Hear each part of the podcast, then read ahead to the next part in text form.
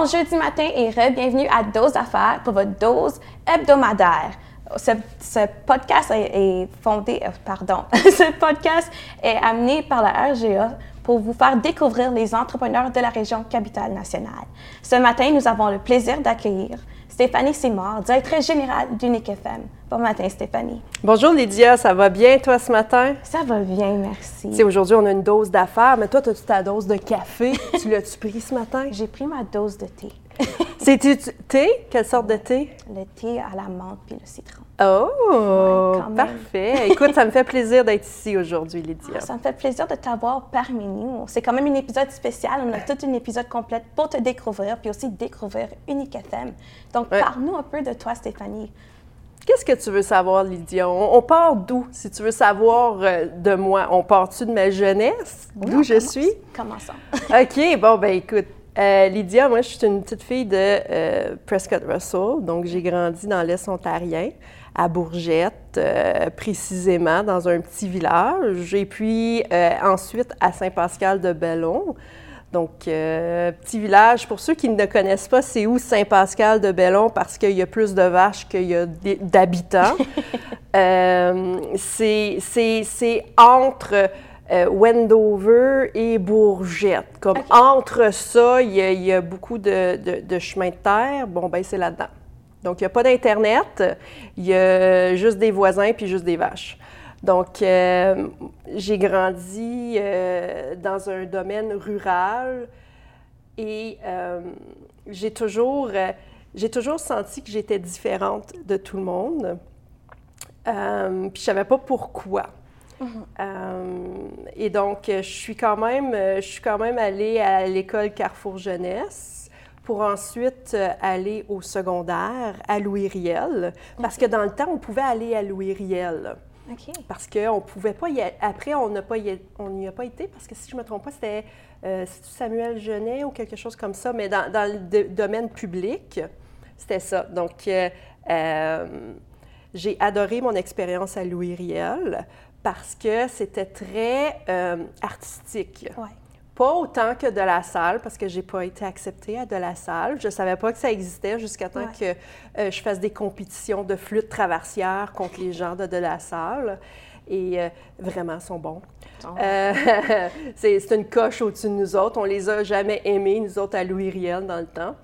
Et puis, euh, donc, j'ai développé ce, ce volet créatif-là que je savais pas que j'avais.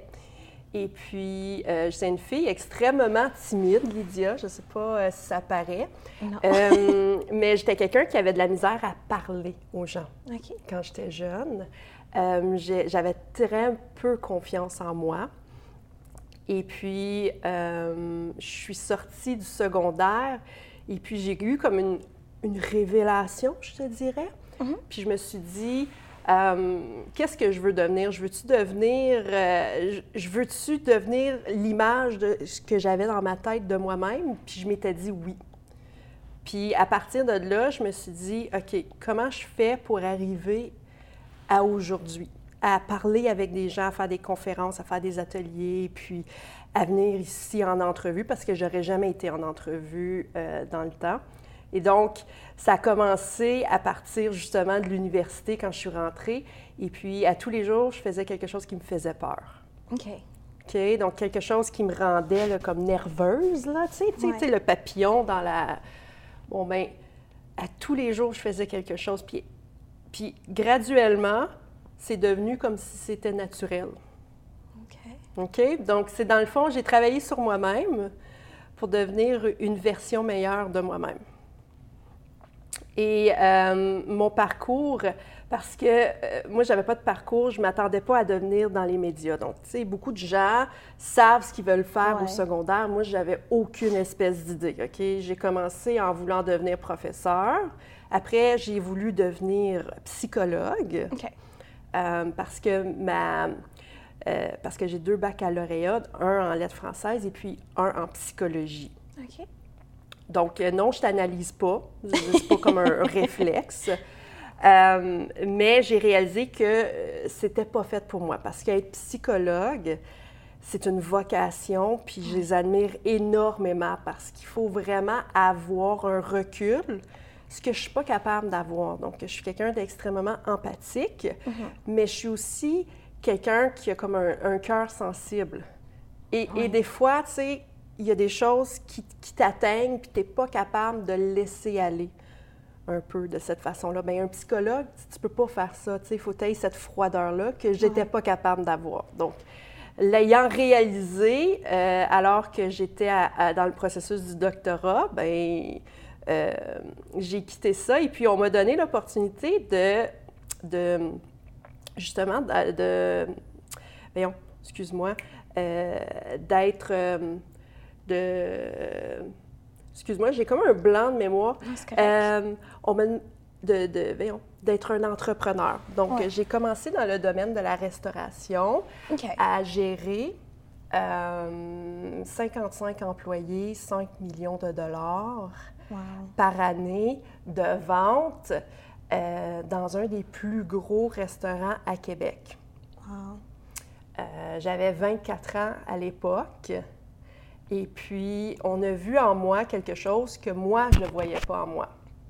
Et donc, ce que ça a donné, ce que ça m'a fait, c'est Oh mon Dieu, euh, qu'est-ce que j'ai de plus que quelqu'un a vu, puis qui fait en sorte qu'elle m'a donné cette chance-là. Puis cette personne-là, même si aujourd'hui, euh, je te dirais, on ne serait pas des bons amis, euh, je suis énormément reconnaissante parce que j'ai développé quelque chose que j'ai réalisé que j'aimais.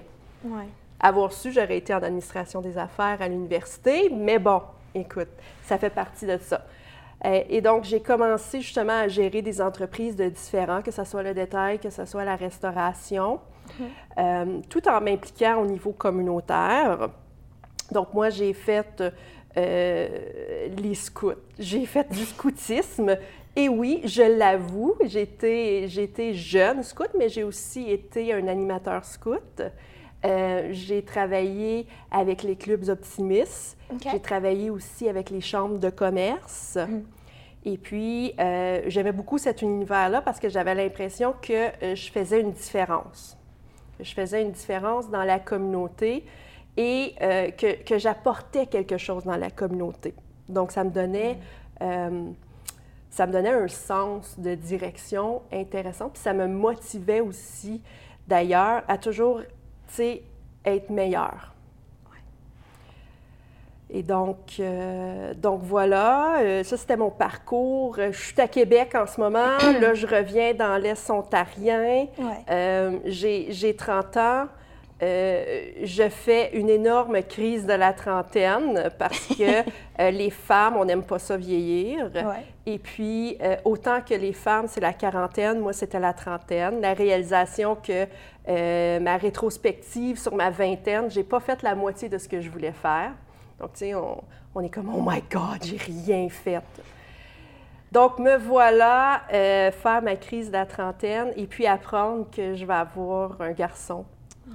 Donc, euh, qui était une surprise. Ouais. Donc, il n'était pas prévu, mais ça a été ma plus belle surprise, mais ça a été aussi, euh, euh, genre, mon, mon feu sacré. Donc, tu sais, quand j'ai eu mon fils,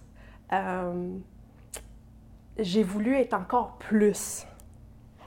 Et puis, j'étais déjà impliquée au niveau communautaire. Et puis là, il y a Ouais. quelqu'un qui me connaissait, euh, que je m'étais astinée avec, parce que, tu sais, veux, veux pas, quand tu es entremoteur, des fois, on a des petites astinades ici et là.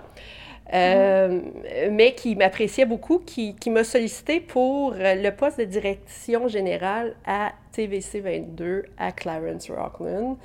Euh, une station de radio, pardon, de télévision communautaire que personne connaissait, mais qui avait un énorme potentiel. Ouais. Et puis, il me dit, il dit, tu serais bonne là-dedans? Puis là, j'étais comme, comment ça, je serais bonne là-dedans? je connais rien de la communication, je connais rien de la télé, Ouais. de, de quoi tu parles? Euh, il dit, tu devrais essayer le défi. Mon fils a 9 mois à ce moment-là. Euh, maman était plus capable de rester à la maison parce que maman, elle avait comme, elle était tannée de dire gougou, gaga.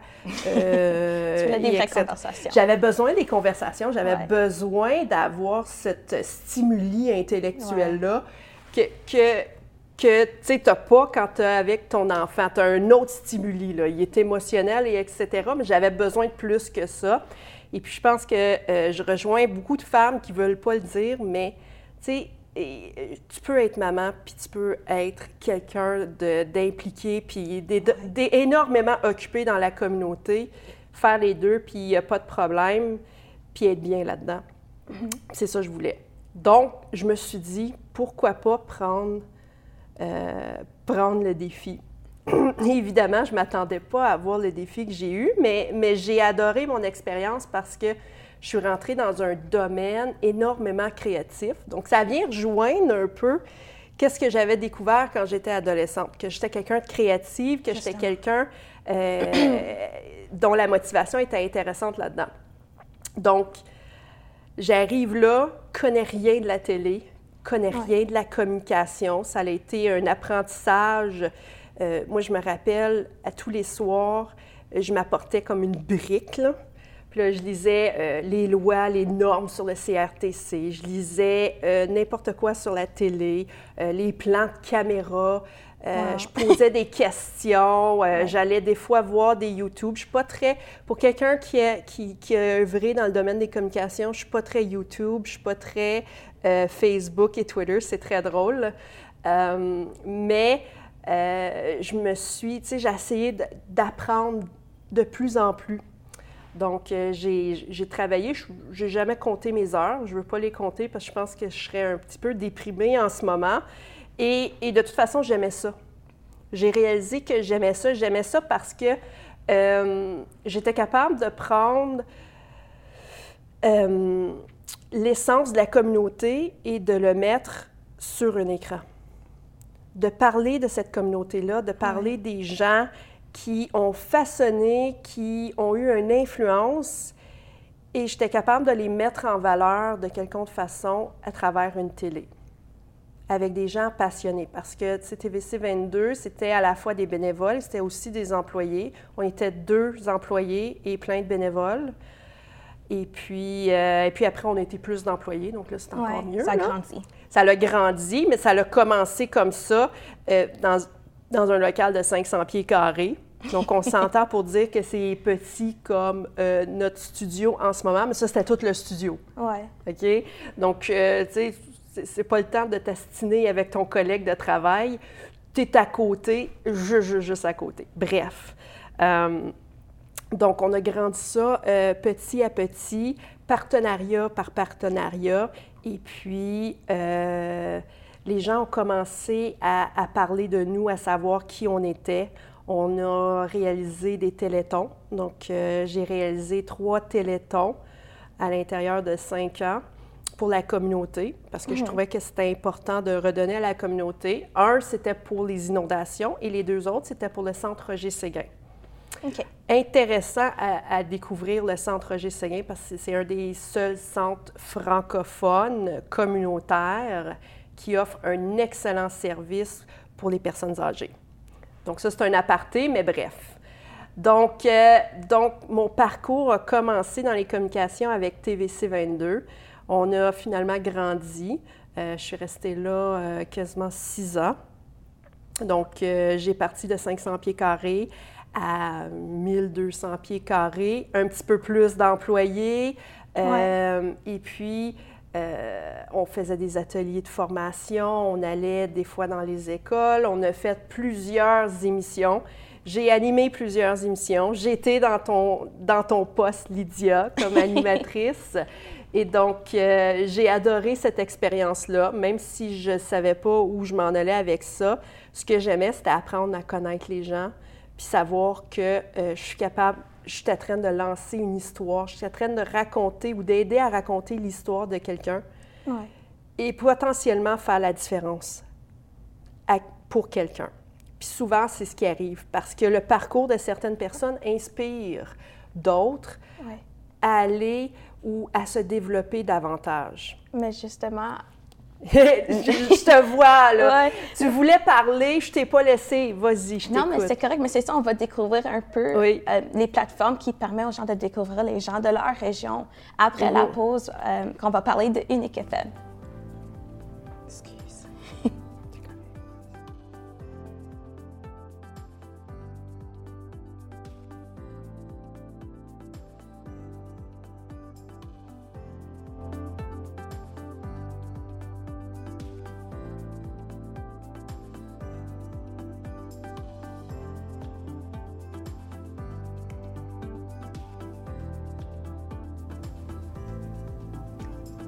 Conversation continue. On va parler un peu d'Unique FM, puis qu'est-ce qui t'a mené à, l'organisme. Donc, c'est quoi Unique FM pour ceux qui ne le savent pas? Oui. Euh, donc, justement, mon parcours, euh, parce que je voulais un autre défi, je me suis lancée à Unique FM. Donc, euh, Unique FM, c'est une station de radio francophone située à Ottawa. Mm-hmm. C'est une. elle m'a interpellée. moi, je la connaissais pas beaucoup. Euh, j'en avais entendu parler. mon première, ma première intervention, je pense, avec Unique FM, a été principalement avec Michel Picard lors d'une de, ses euh, émissions. C'est la, la, seule façon que j'avais découvert Unique FM parce que je ne la connaissais pas. Euh, il m'a interviewé pour une de ma première, mon premier téléthon.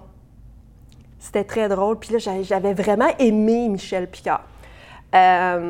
donc, j'ai commencé à découvrir qu'Unique FM provient, euh, provient d'un désir de la communauté francophone d'avoir une voix dans la communauté. Donc, la, réalité, c'est que Ottawa est un des marchés les plus compétitifs au niveau de la radio. Donc, par capita, c'est nous qui avons le plus de radio. On dépasse toutes les autres, que ce soit Toronto et etc. On n'a plus de si je ne m'abuse, donc euh, ne me prends pas au mot, s'il te plaît, mais on n'a plus qu'environ 44 stations de radio dans la région, que ce soit dans le AM ou dans le FM, que ce soit francophone ou anglophone. Euh, mais il n'y en avait aucune à Ottawa. Dans une région comme Ottawa, où on a le bassin de population francophone le plus, le plus grand en mm-hmm. Ontario, on n'avait même pas notre voix qui était disponible pour, euh, pour notre communauté. C'était fou, là. Donc, d'où vient euh, trois personnes passionnées qui ont décidé, hey, la gang, on peut-tu commencer quelque chose qui fait en sorte que nous autres aussi, on puisse parler de nos défis, qu'on puisse parler de notre réalité, qu'on puisse parler de notre communauté? Parce que, tu sais quoi, notre communauté, là, est dynamique, est vibrante, puis elle a quelque chose à dire. Parce que, veut, veut pas, euh, tu sais, les stations de radio francophones qu'on entend particulièrement dans les, euh, ici à Ottawa, bien, ils proviennent toutes de Gatineau. Puis autant que Gatineau est proche de nous, c'est pas la même chose. Tu sais, un Gatinois, c'est pas un franco-ontarien. Oui, c'est pas pareil pour. On, on, parle similaire, mais on est, on est similaire. Mais on, c'est pas la même chose. Tu sais, c'est comme un café Starbucks puis un café Tim Hortons. Tu sais, je veux dire, c'est deux cafés. Ouais. C'est pas la même chose. Exactement. Tu sais? Donc, nous autres, puis moi, je, vais me comparer à un café Starbucks parce que j'adore le café Starbucks. Puis on a une qualité exceptionnelle. Donc, est provenu justement ce désir-là. Les gens euh, se, sont, euh, se sont levés, puis on dit, on commence ça. Mais ça a été un long processus. Ça a pris quasiment cinq ans avant de vraiment avoir une licence du CRTC, parce que, veux, veux pas, quand tu pars une station de radio, tu dois avoir une licence du CRTC. Et euh, par la suite, euh, ben, il fallait faire fonctionner le tout. Il fallait que ça soit rentable parce que, euh, tu sais, une station de radio, oui, c'est un service à la communauté, mais, je veux dire, ça ne vit pas de, de d'eau fraîche puis d'air. Je veux dire, euh, ça coûte cher une station de radio, mhm. euh, autant qu'une station de télé. Euh, ça, c'est différent, mais, mais, bref. Et donc, est venu quelqu'un qui a fait une grande différence, Véronique, donc Souci. Je ne sais pas si vous la connaissez, mais c'était, c'était principalement la fille de M. Souci, de Souci Ford. Mais c'était quelqu'un qui était habitué dans les médias, quelqu'un qui avait euh, Unique FM tatoué sur le cœur et qui a décidé par la suite de, euh, de prendre, euh, comme qu'on dit, ce, legwork-là et puis de faire avancer Unique FM. Et donc, moi, j'apprécie énormément Véronique Soucy pour qu'est-ce qu'elle a fait parce qu'elle a, elle a pris une petite station de radio puis elle en a fait ce qu'on appelle aujourd'hui Unique FM. Parce que dans le temps, ça ne s'appelait pas comme ça.